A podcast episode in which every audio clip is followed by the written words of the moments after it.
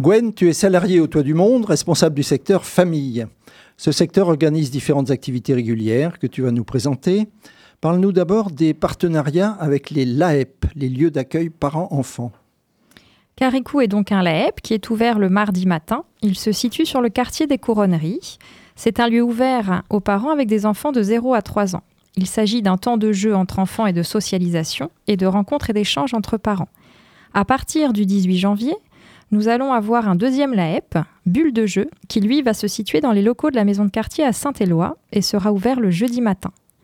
Bulle de jeu comme Caricou sont ouverts de 9h15 à 11h45 mais sont fermés pendant les vacances scolaires.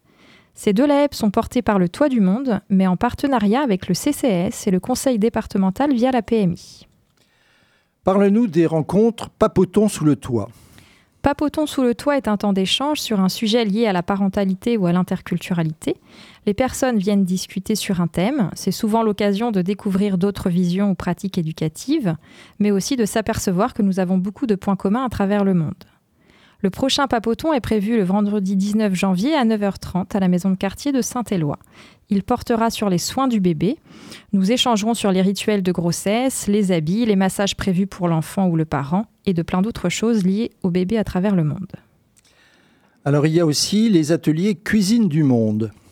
Depuis 2014, nous menons une action en partenariat avec l'IME Pierre Gagny euh, autour de la cuisine du monde. Ce sont des moments conviviaux et remplis d'échanges interculturels. En 2021, nous avons publié le livre Recettes du monde, qui regroupe donc des recettes de plusieurs pays. Il reste d'ailleurs quelques exemplaires à la vente au toit du monde.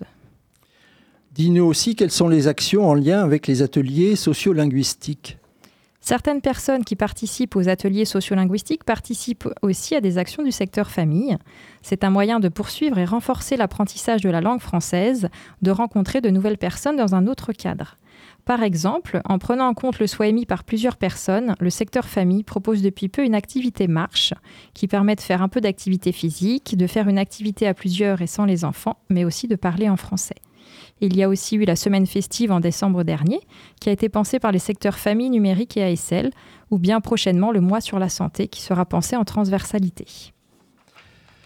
Entre 2017 et 2021, il y a eu un travail dans le cadre de l'Université populaire des parents qui a débouché sur une publication disponible au Toit du Monde.